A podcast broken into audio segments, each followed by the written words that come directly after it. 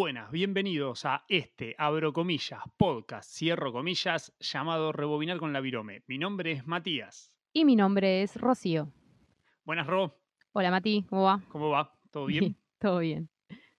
Vamos a contar de qué va esto. Vamos a, hacer un, vamos a contar qué pasa hoy. Hoy vamos a hablar de un discazo. Vamos a hablar de un disco, vamos a analizar ese disco, vamos a ir vos corregime si fruteo, pero vamos a ir desde lo que nos pasa a nosotros con ese disco, lo que sabemos del disco, lo que wikipediamos del disco, un montón de rumores sobre el cantante, que hay un montón, sobre la vida personal sobre todo. Después vamos a ir tema por tema y después vamos a dar nuestra conclusión explicando si, eh, con respecto al nombre del podcast, si rebobinaríamos o no usando el método em, más viejo del universo, que era una virome para rebobinar un cassette. ¿Más o menos resumí bien? Perfecto, excelente. Genial. Y encima em, busqué cómo estaba el cassette armado de este disco. Hasta donde cortaba, igual es fácil porque son 10 temas, era obvio que era 5 y 5, pero como hubo un montón de ediciones donde se agregaron algunos temas al final, claro. busqué el cassette original y estoy listo para analizar el cassette tal cual como fue. Uh, ¿Tenías el cassette? hecho. sí, pero lo tenía grabado, no tenía el Ah, original. ok. Eh, que en, en- en esa época grabábamos un montón Sí, sí, sí. de, de cassette de, con doble casetera eh, Iowa, creo que era. Casi seguro. Puede ser. Sí, y teníamos el doble casetera y grabábamos eh, los cassettes. Tengo ese cassette, pero tuve que buscar, obviamente, en internet la tapa para ver cómo estaba, si, si yo, cuál tenía yo, y yo tenía de hecho uno que no era el primero, que no era la primera edición, creo que yo tenía uno que salió en el 99, que tenía dos temas más. Ah, claro. Sí, hubo una edición en, en el 99 que tenía dos temas más, es verdad. Pero acá vamos directo al original. Bien. 1989, 1989, sí. 1989, es todo tuyo, presentar al artista y el disco. bueno, el artista del cual vamos a hablar hoy ah, es Elton John y el disco es Sleeping with the Past. La tía, la tía Elton. o el toallón, como le decía yo El chiquito. toallón. O el tontón. Esa, esa me parece un poco más naif y linda, nunca lo llamé así. Pero No, así le decíamos a un nuevo. kiosquero de por acá del barrio. el tontón. Un poco fuerte. Sobre todo porque este podcast está a favor de no discriminar a la gente. Bueno, no- no, se lo decíamos a él, otro era país, entre era nosotros. otro país. Claro. Ahora ya estamos deconstruidos, es otro, otro país. Bueno, ¿cómo arrancamos? ¿Te, te acordás algo de este disco, de, de haberlo escuchado antes de, de ahora, digamos? No. Cuando, no cuando Eh, salió, porque no, Sí, no, claramente no. no existías. Eso no. Eh, no. mira, ¿Cuándo te llegó? Mira, sinceramente, em, Elton es un artista que, o sea, a ver, mm, me gusta, o sea, conozco temas, pero conozco como... em, es uno de esos, artistas que me han quedado siempre como ahí medio en el tintero, o sea, como que conozco muchos temas sueltos y capaz no conozco tanto álbumes eh, más completos o, así. Creo que, no sé si he escuchado previo a este capítulo eh, algún otro disco de Elton entero, no sé, creo que no. Mira, voy a sincericidio. Em, eh, a veces me da, me da vergüenza decirlo, que no he escuchado discos enteros de Elton. No, Eh, igual es, un- es uno de esos artistas que tiene 70.000 discos. obviamente, sí. Sí, de hecho, este Y- creo que es el, no sé, este era Sí, como el 22 álbum. creo. 20 sí, Si no 20 le y pico. pifio, me parece que es sí, 22. Sí, sí. sí. Ya está, no me alcanza la vida básicamente para escuchar.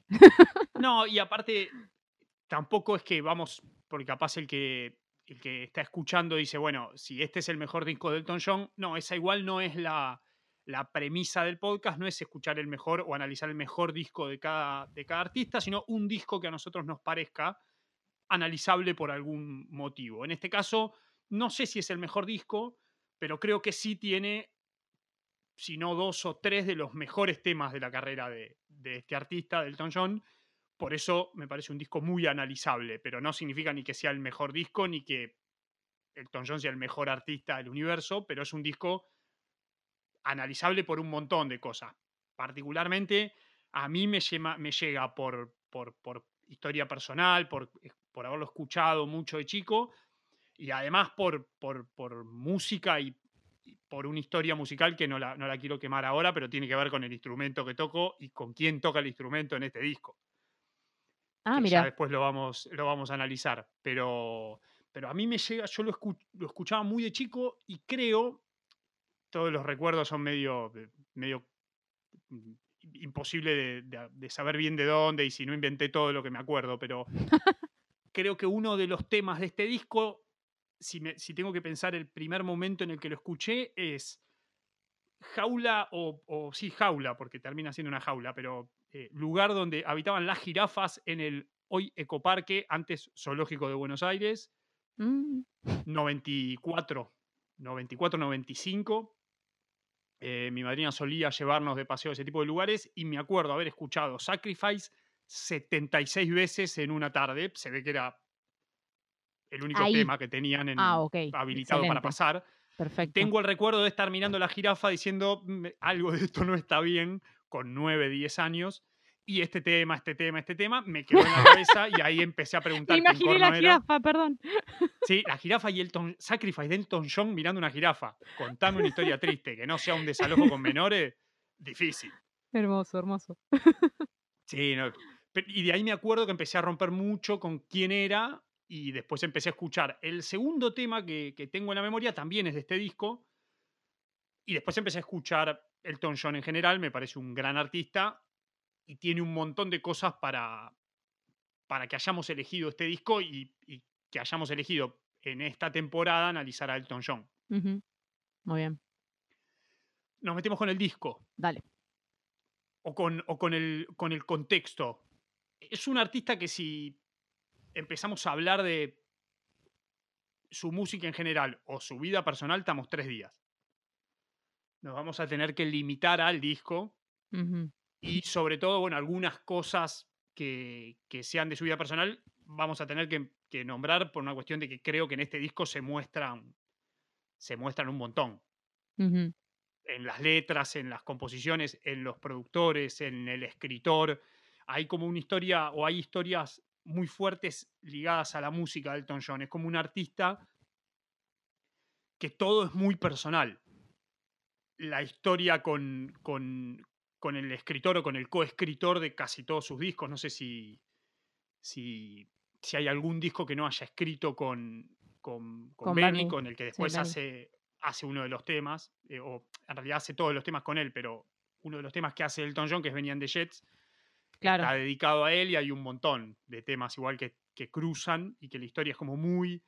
Y muy tengo fuerte, y entendido que este disco también se lo dedicó a él. Por más de que igual el Sí. tipo ayudó, digo, escribió con él y todo, creo que este también Sí, está de hecho. Sacrifice, después nos vamos a meter, pero Sacrifice lo escribe este muchacho y la historia eh, tiene que ver con algo que le había pasado a este muchacho, según dicen, porque ya vamos a ver cuando analicemos el tema, para mí todavía es inentendible qué carajo quisieron decir, pero técnicamente era, es una historia de, de él. Y por otro lado, es un disco muy analizable musicalmente, porque si bien eh, tiene su historia y el, productor histórico de Elton John es el que después va a ser productor de, de Queen también, y tienen algunas cosas que ver con eso, algunas congruencias que después vamos a marcar que hay entre las carreras de los dos artistas, o el- de, de Queen y de Elton John, cosas, bastante cosas que tienen en común. También la historia personal de, de su relación con este, con este productor marca mucho cómo va armando los temas y los discos. Tiene una vida bastante agitada y como demasiado tumultuosa y eso se expresa en los discos. Y creo que este, ya partiendo del nombre del disco, trata de ser como un, como un soltar más grande que una casa. Claro, sí. Que no sé si lo logra, pero bueno, tiene, tiene mucho que ver con eso. Sí, de hecho creo que leí que mm, no sé, creo que creo que el año anterior a justamente digo a sacar este disco que habrá coincidido con también con el momento de, de- de composición y de, de escribir los temas. em, creo que justamente fue ese año anterior que él em, declaró que era homosexual, ¿no? Me parece. No me acuerdo el año, pero puede Creo ser. que fue ahí. medio que se sabía igual. no, está bien, pero, eh, pero No, bueno, pero o sea, hay- admitirlo en hay- esa época. claro, por cual. eso digo, sí, sí. Aparte, pensá que también fue el año, no el año, pero ahí, 91 creo, muere Freddie Mercury. Y es lo mismo, también se sabía, pero él eh, decide contar que era homosexual un día, una, en una carta, uno o dos días, creo, no, no, no me acuerdo bien, pero ahí nomás antes de morir, 91. claro, A lo cual en esa época tampoco era que, por más que se sepa y que había un montón de historias contadas, tampoco era tan fácil para un artista decir, "Uh, ¿qué tal? Fíjate que hoy en día es difícil para deportistas, imagínate en esa, época, en esa época para artistas tan conocidos y con tantas presiones discográficas, claro, sí, más vale, la, la imagen era importantísima. Más Sí, allá de que igual la sí. imagen de Elton John era reventadísima. Pero bueno, creo que no estaba tan mal visto el tema de, bueno, no, este se droga y bueno, es músico, ahora este es mo- homosexual, era un claro, bárbaro. sí. sí, sí, sí. Era como que era, era peor para la visión de- del público, ¿viste? Sí, sin duda, Mm, sin duda. Sí, y sí. metiéndonos, metiéndonos en el disco, musicalmente lo, lo- tiene, tiene unas, unas participaciones hermosas o unos músicos maravillosos. Yo te- después te voy a dejar a vos que hables si querés de coristas, guitarristas o todo lo que, lo que yo no tengo idea, pero yo no sé si sabés quién es el baterista de este disco. No, no lo sé. eh, Antes dijiste que, que por, as- por eso eh, te gustaba tanto este disco y, y el Sí, tema de del lo- baterista. Lo conoces seguro, wow. pero capaz No no, lo tenés por el nombre. Puede que por el nombre no. eh, lo que sí, cuando escuché el disco entero y toda, toda la bata en general, o sea, cuando le prestaba más atención a la, a la bata, eh, entendí por qué habías elegido este disco, claramente. O sea, eh, no, Sí, sin saber la- quién, la quién toca, ¿eh? Preciosa. Claro. El Sin saber quién toca. Jonathan- A ver, ¿quién? El baterista es Jonathan Moffett. ¿Y quién es? Si yo te digo Jonathan Moffett, capaz no lo tenés tanto. No. Es Sugarfoot Moffett. Ajá. Y Sugarfoot Moffett es el baterista histórico de Michael Jackson. De hecho, lo has visto Ah. en un montón de videos porque te los he pasado yo en algún momento. Perfecto. Que están los videos de él tocando todos los temas de Michael Jackson, pero sin nadie. Solo la batería. Sí, un ya montón de- bueno, sí, sí, sí. Él es Moffett, que es uno de los mejores bateristas. Claro, de pero la por el nombre no. No, sin duda. Por eso te dije, cuando te diga el nombre, no. Cuando te cuente quién es, es un baterista. eh, no solo es el baterista, fue el baterista de los, de los Jackson, fue el baterista de eh, Madonna, fue obviamente el baterista de este disco, eh, fue baterista de George Michael y fue baterista medio básico de el Live Aid, Ah, que estuvo con varios artistas eh, que iban pasando y él se había tocado la batería en varias, en- con varios de los artistas. Es si, el que no le, porque no tiene mucho, no está tan apasionado por la batería, préstele atención a la batería de este disco que va a entender un montón de cosas, aunque no entienda mucho de batería, va a entender por qué hacemos tanto hincapié en este baterista, el que puede, escuche, o escuche discos de Madonna, escuche discos de, bueno, de Michael Jackson ni hablar, eh, y se va a dar cuenta que tiene, queda corto decir que es un baterista de funk, es un baterista de la puta madre. Maravilloso. Y en este disco, si uno no tiene, y no, capaz que no está tan quemado como yo por escuchar bateristas, preste atención a la batería, que de hecho creo que después de los pianos y los teclados es lo que más se destaca del disco sí. y competirle a los teclados y al piano en un disco de Elton John, tenés que ser bueno. sí. Sí, de hecho, em, escuchándolo, eh, saqué la cuenta y más de la mitad de los temas arrancan con la batería. Un, un, un fill en la batería. eh, Sí, Y es, es lo que vos decís, o sea, básicamente ya uno sabe, cuando va a escuchar un disco de Elton John, sabés que los pianos, los teclados van a tener una, o sea, una importancia mayor frente a todo el resto de los instrumentos. Pero es verdad que en este, en este disco, por lo menos que es el que escuchamos para esta ocasión, em, la- sí, la batería tiene muchísima importancia. Y es hermosa.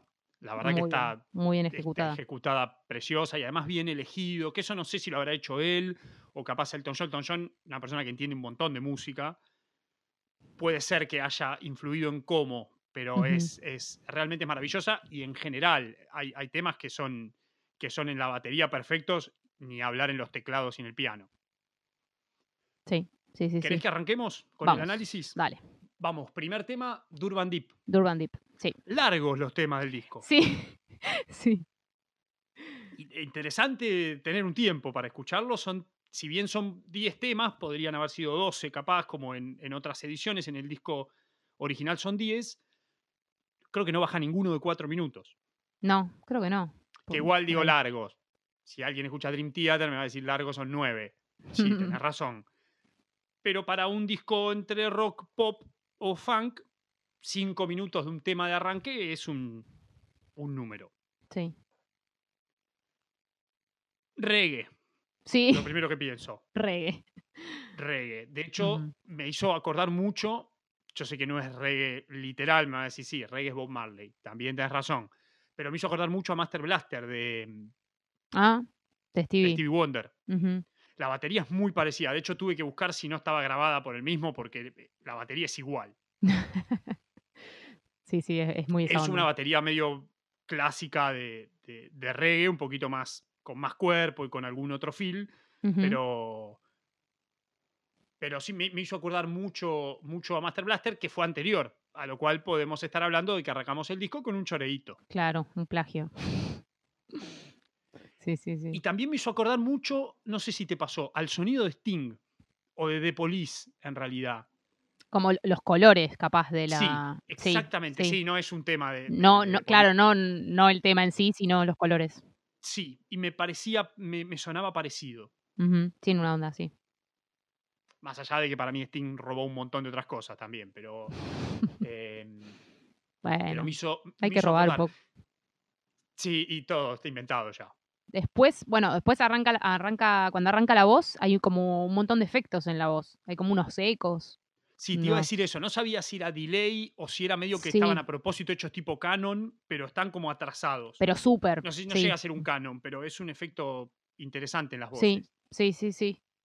Eh, sí, a mí me llamó la atención eso también. Em, el, el, ¿cómo se llama? El, el tema en sí, em, o sea, es bastante similar en general, o sea, tiene mucho, mucho verso, que obviamente es todo igual, el, el típico reggae, como arranca, qué sé yo. Eh, el estribillo me gusta, me gusta mucho cuando va el estribillo. Sí. Em, tiene unos, unos sintes ahí como, bueno, claramente súper ochentosos. Sí, eh, muy. Si viene fin del 80, el disco en general es muy es 80. muy ochentoso, sí. Em, el tema, a ver, en sí, más allá de que pienso que está súper bien, o sea, armado, tocada la batería, o sea, me gusta como, como queda el tema, redondito todo. em, no, a ver, no sería un tema que, que me vuela la cabeza, eh, aunque el estribillo me, me gusta mucho, pero me parece que es un buen arranque igual, o sea, em, para lo que viene después, ¿no? Como que me parece que no querían, eh, no sé si Sí, tiraron todo en el claro, no sé si tiraron todo en el primer tema, pero pero mm, como que está, está bien, arrancan bien, no sé, me, me- me parece eso. No tiraron toda la Sí. carne, digamos. No, y, y- y nosotros solemos hablar de que el primer tema a veces te va a indicar por dónde viene el disco, o en Nada este caso, se not- no, y se nota que era un artista que tenía un montón de discos atrás, porque generalmente cuando analizamos discos que son el, el primer gran disco de ese artista, te das cuenta que, bueno, muestran todo en el primero porque te tenés que enganchar acá. Acá me parece que se tomó un- un, la, la chance de decir, bueno, yo quiero hacer este tema ahora y lo voy a poner primero. Y si querés escuchar, lo mejor no está acá y viene después, pero lo podés hacer cuando tenés 20 discos antes. Sí, sí, obviamente. Se nota un montón que es un disco avanzado y no, el- no, el- no, no tratando de pegarla, poner. Y después, segundo tema, gitazo, Healing Hands. Sí, gitazo. Ochentas como loco. temazo, sí, sí. Muy ochentas. Mucha Bueno. alegría, muy, muy, muy Elton John, digamos. Sí. Porque pasa, también es un artista que pasa de la alegría completa a la tragedia. sí, en- en la tres tristeza. acordes. Sí, sí. Bueno, tres acordes no igual, pero Pero, viste, es como buenísimo. De un tema al otro puede ser lo, lo- lo más fiesta y alegría y, y Mm. groove y movimiento del mundo. Y en el otro, en el otro te pasa al tema 4 y es un desastre. Sí, sí, sí. La vida no tiene sentido nada, suicidios sí, en sí. masa. Una masacre, sí. Em, bueno, ahí, por ejemplo, igual cuando viene este tema entiendo por qué el primero, digo. Es como que, bueno, está bien, arrancaba tranqui, ¿me entendés? Porque Sí, el es- segundo venía mejor. Sí, este es un, es un hermoso tema. Tiene una batería muy bien ejecutada, pero clásica, donde lo que lleva el ritmo es esa, eh, que, en, que en negras, que en, que en el tiempo básico hay bombo y tacho uno y uno, que es algo básico cuando querés que alguien se mueva. Genera ese ritmo de empezar a moverse. Muy sutil el hi-hat, los platillos sutiles, está, está muy bien ejecutada y es un, es un tema donde los puentes y el estribillo son una locura. Tremendo. Yo he O sea, lo- estado Sí. en un casamiento donde había en un momento 100 personas a los gritos desesperada cantando Touch Me Now. Con- sin entender nada de lo que estaban, a todos a los gritos, 100 tipos, viejas, pibe.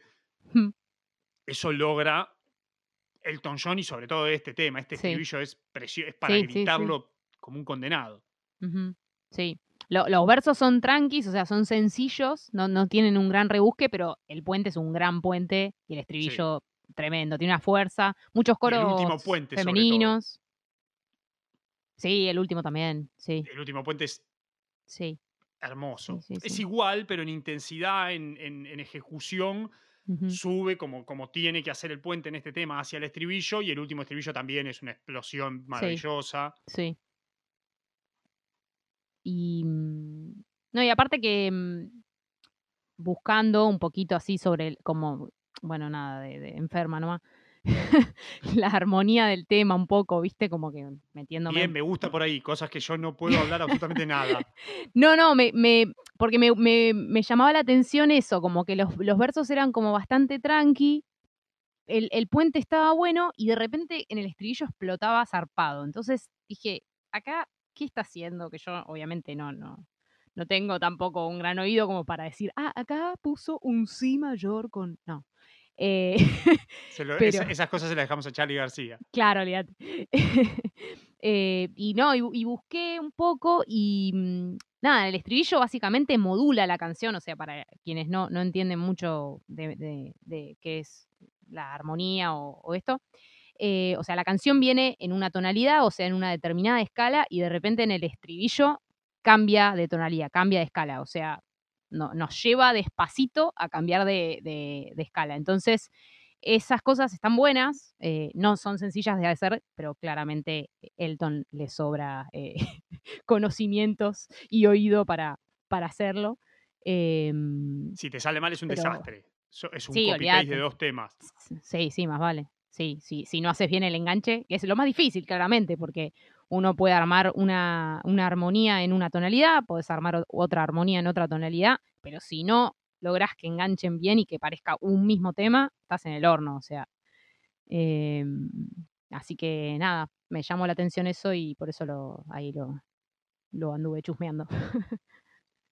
Buenísimo. No, yo no tenía ni idea. Sí sentía eso, pero nunca lo hubiera podido, ni por más que lo googleé ni que lo busque, nunca hubiera podido entender por qué. Pero sí me, me da la sensación de que son dos cosas totalmente distintas, pero que encajan perfecto. Perfectamente, sí, sí, sí, sí, muy bien.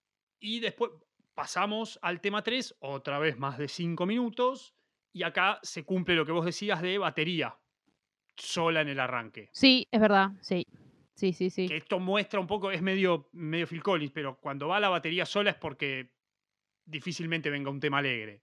Generalmente viene angustia Sí. y cuando arranca el teclado te das cuenta que sí. Sí, sí, sí, claramente. Acá viene una baladita.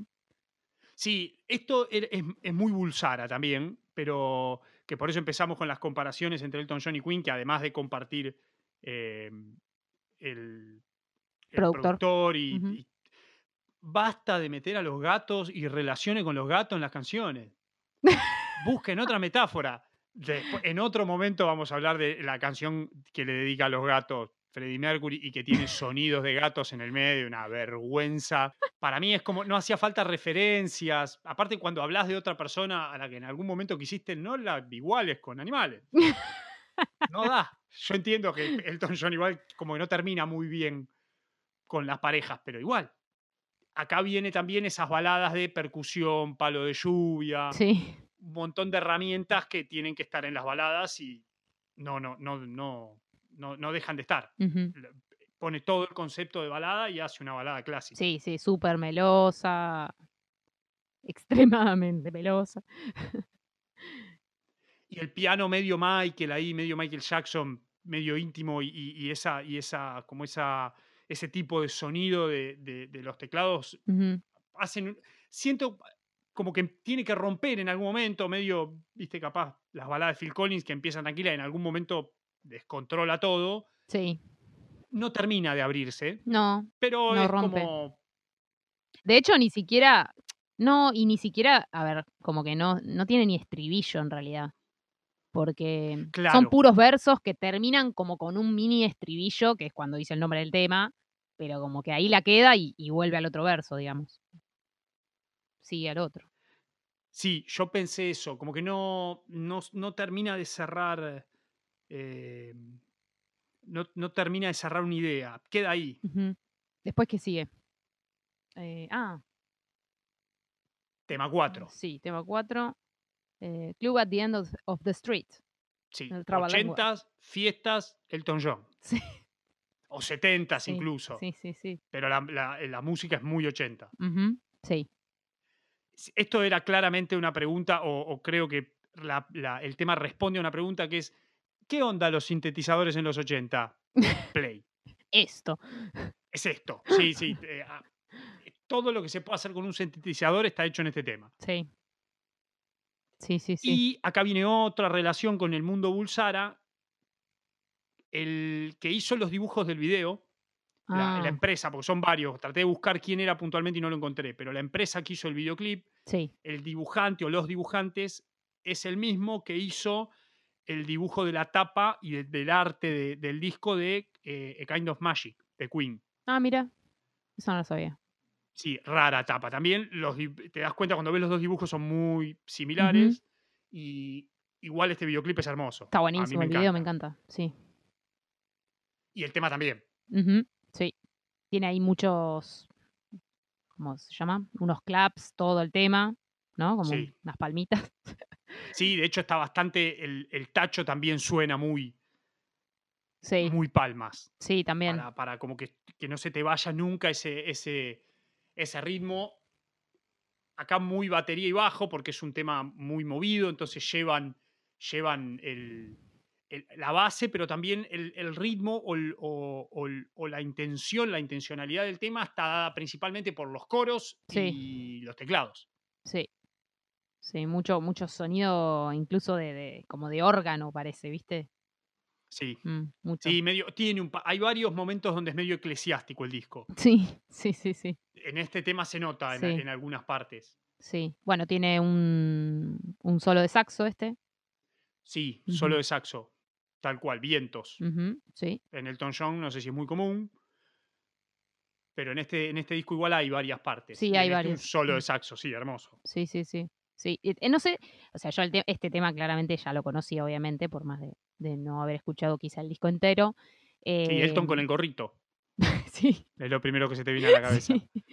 Pero mm, capaz conocía el tema, no sé si me acordaba exactamente que tenía el solo de saxo, y cuando escuché esa parte, que venía como, viste, mucho teclado, mucho teclado, mucho teclado, mucho órgano, em, como que cuando vino el saxo, primero me chocó, viste, la primera vez que lo escuché, como que me chocó el, el- saxo.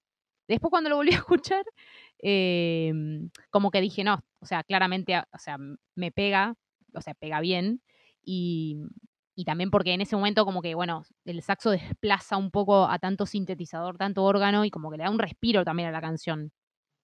Sí, y va muy a pleno el Sí, saxo. sí, Arriba, fuerte, muy arriba. plano. Sí. Larga esta también, ¿no?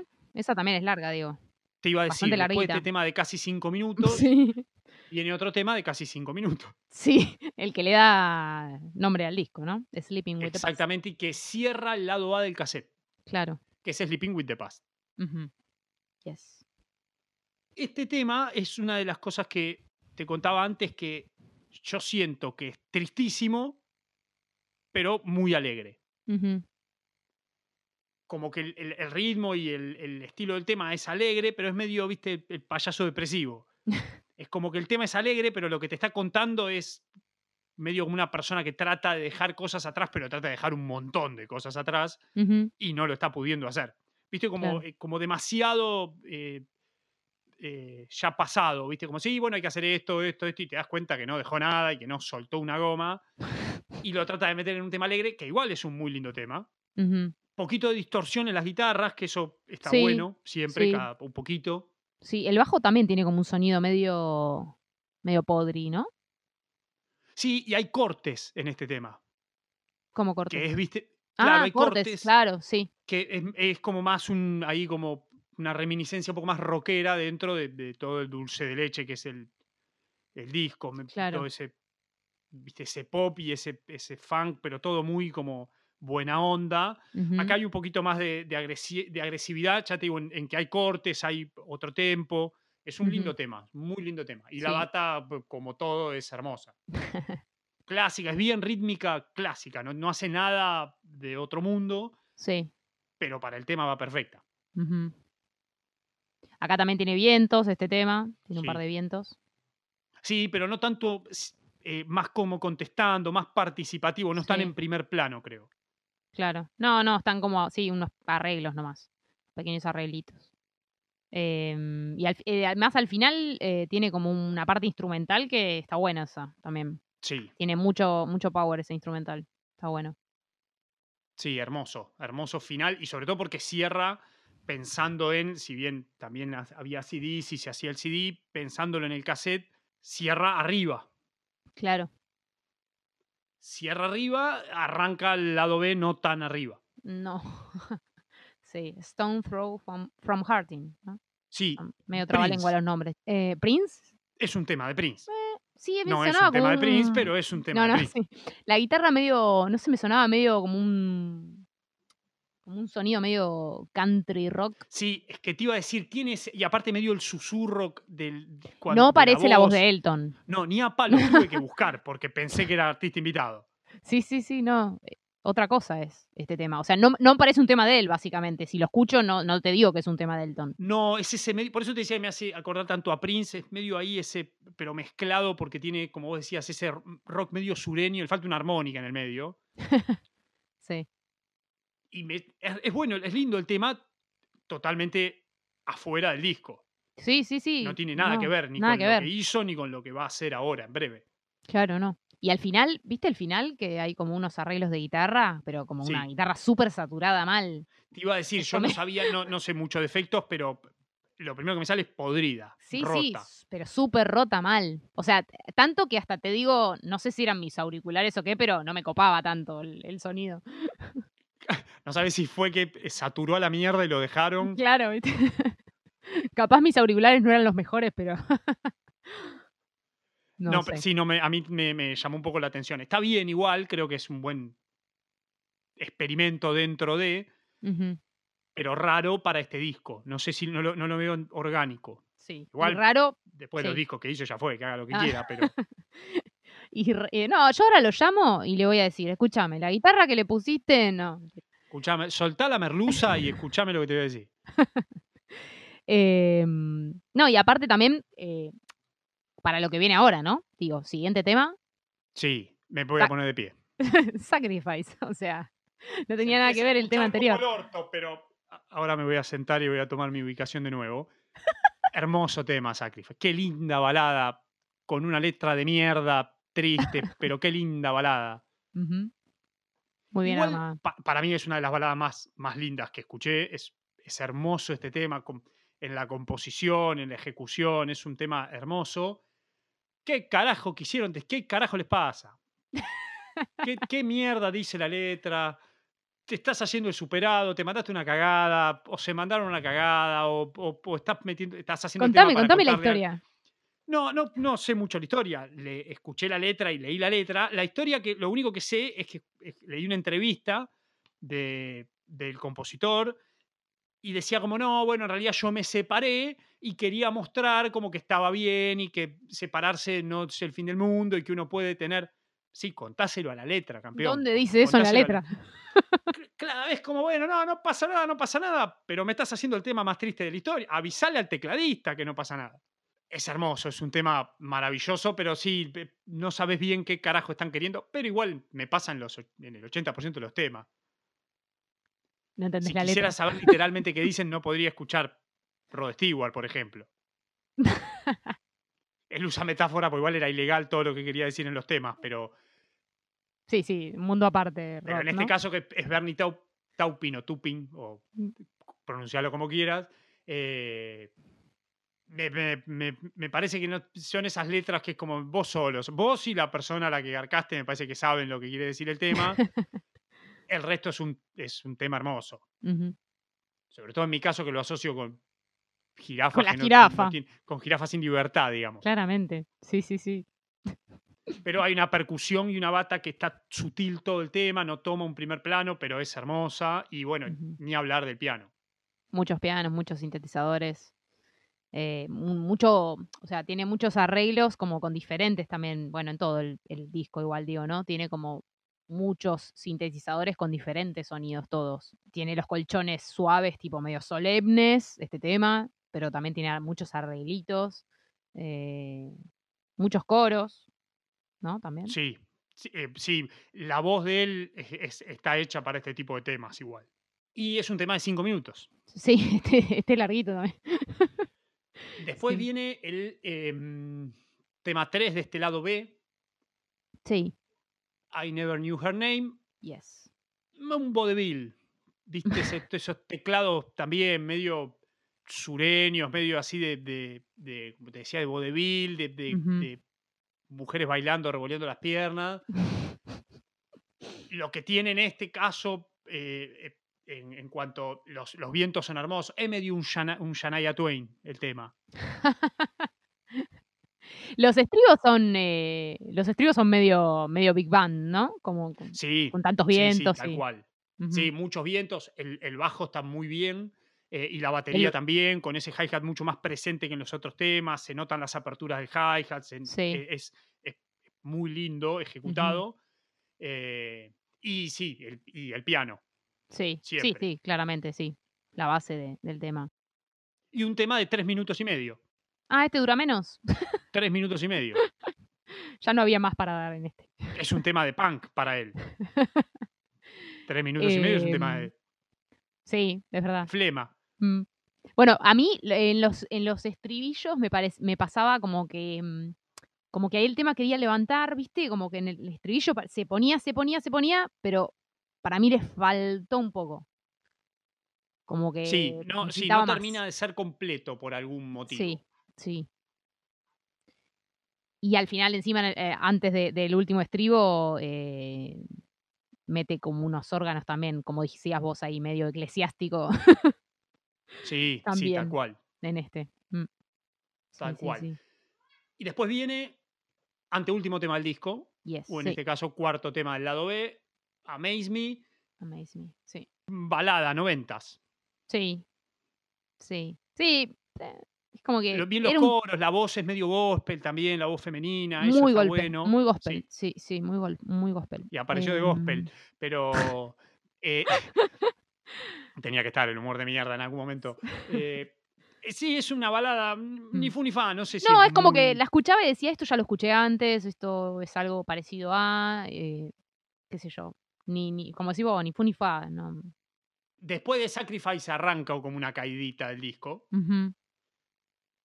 Este tema sí es medio intrascendente y el cierre es raro también, que es Blue Avenue, que es el último tema del Sí. disco. Otra balada. Otra balada, es medio Your Song de, de él, ¿viste? Es medio un autoplagio. Sí, sí, sí. Es su estilo también. Sí, obviamente, sí. Mucho piano al principio, muchos coros, recién al, a- después de la mitad del tema. Promediando el tema entra la bata. Sí, sí, mucho, sí, bastante después de, de mitad del tema. Eh, bueno, tiene muchos vientos como muy suaves que van Sí, la acompañando toda la primera parte. Ah, la guitarra así una- medio cruda. Sí, y tiene una guitarra clásica también, ¿no? Este tema, me sí. parece. Eso, el- en el final la guitarra bien, bien sonido de guitarra me encantó. Sí, sí, sí, sí, es verdad. Eh, y termina con un sonido raro. No sé si prestaste atención al último sonido del final. No. ¿No? No sé, o sea, a ver, porque a lo último termina haciendo como la, con la guitarra clásica, hace un, punteo, una cosa así. Y a lo último hay como un sonido medio raro que me sonó a mí, o sea, me sonaba a, parecido tipo a un citar indio, ¿viste? Sí. Me sonaba eso, pero dije, claramente no vas a usar un citar para una, una nota del final. Claramente no. Eh, pero no sé qué es. No sé si es un sintetizador que le hicieron ahí como una algo. Lo, más, para lo más probable.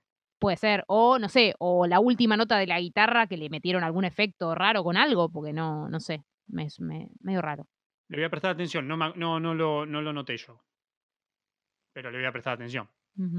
Medio como que esa, esa nota del final eh, me dije, bueno, listo, ahora entra, eh, ¿cómo se llama? George Harrison. Sí. ¿Viste? Tipo. Sí, tiene. Yo no, no, no, no noté que era. Sí, es raro, ¿no? Era una, no era una guitarra, o por lo menos no era, el, no era el sonido con el que viene. Claro, no, nada que ver. Sí, pero, pero bueno, un detalle igual, menor, ¿no? Pero está bien igual, es, es, un, tema, es un tema de cierre. O sea, no te voy a decir que me vuelve loca, pero cuando lo escuchás decís, sí, listo, acá termina el, el, disco. O sea, sí. claramente. No sé cómo hicieron el 99 para agregarle dos temas. no, que encima el primero que le agregan, nada que ver. Eh, arriba, rockero, nada, pero nada que ver. Es como, bueno, tengo que meter un tema y este tema la está pegando a la mierda todo el, concepto del disco. Sí, sí, que los que después van a hacer un podcast analizando se caguen porque yo tiro toda la mierda. Pero bueno, nos podemos meter ya en la conclusión y sobre todo en el, en el cierre, pensando en, en qué harías con, con, este cassette. Tenés el cassette en la mano, escuchaste todo el lado A.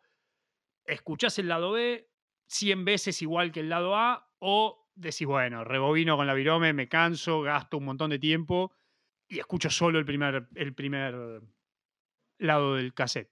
¿Qué harías? Y además, ¿qué te pareció el disco en general? A ver, em, si tengo que hablar, o sea, a ver, la primera parte del cassette me gusta. Me gusta mucho, o sea, tiene temas bastante arriba que eso me, me copa. Em, segunda parte, o sea, a ver, me gusta Sacrifice, o sea, me, me gusta, es un temazo. No sé si, o sea, a ver, probablemente em escucharía de última hasta Sacrifice y capaz, tipo, adelanto hasta terminar y vuelvo a empezar. o sea, me gusta el lado A, pero, pero capaz del lado B, no sé si me, me banco todos de nuevo para escuchar el, el lado A. Sí, yo concuerdo bastante. Encima, lo bueno que está el lado A, que más manija te da volver a escucharlo. Claro, sí. Hay mucha, yo noto mucha diferencia en el nivel. Está bien, del lado B está Sacrifice. Ya está. Pero, pero sí, me pasa lo mismo. No sé si escucharía un montón de veces, lo tengo que escuchar 20 veces, como cuando escuchaba en el Walkman. No sé si me banco escuchar 20 veces, no sé, Amaze Me. Claro, sí, sí, obvio. Por eso, sí. En este caso sí. Me parece que escucho el lado A, escucho hasta Sacrifice y ahí adelanto los últimos tres que quedaron y vuelvo a escuchar el A. Sí, y como consejo, si alguno no lo escuchó, escuchen este disco. Si lo escucharon hace un tiempo y con todo lo que les contamos vuelvan a escucharlo, es un disco hermoso y además es un disco que está muy bien producido, muy bien ejecutado, muy bien pensado. Te guste o no capaz la música, pues te tiene que gustar la música de Elton John, no le gusta a todo el mundo pero aunque sea si nunca escuchaste este disco, escúchalo una vez porque va a haber un montón de detalles que vas a disfrutar y después capaz no lo volvés a escuchar o dejas, no sé si es un, disco para escuchar fanático de este disco. Qué sé yo, no es, un disco de Madonna. No, pero, pero sí es un disco que si no lo escucharon nunca, escúchenlo porque es, es, es un gran disco para escuchar con un montón de, de, cosas de fondo. Algunas las dijimos y las otras que no. Investiguen y, y hagan lo propio, escúchenlo y, piénsenlo que es un, es, un gran, es un gran disco para mí. Y si lo escuchan y no les gusta, después nos, putean en el comentario y fue, ya está. Sí, tal cual. Sí, sí, tal cual. Y nos dicen qué disco quieren que analicemos y probablemente no lo hagamos porque somos así. Pero bueno, si no te quedó nada, cierro. Vamos. Gracias por escucharnos. Escuchen todo lo que va a venir, todos los, los próximos episodios. Sigan escuchándonos. Y en el próximo, capaz que capaz analizamos un disco de Guillermo Vilas. Chau.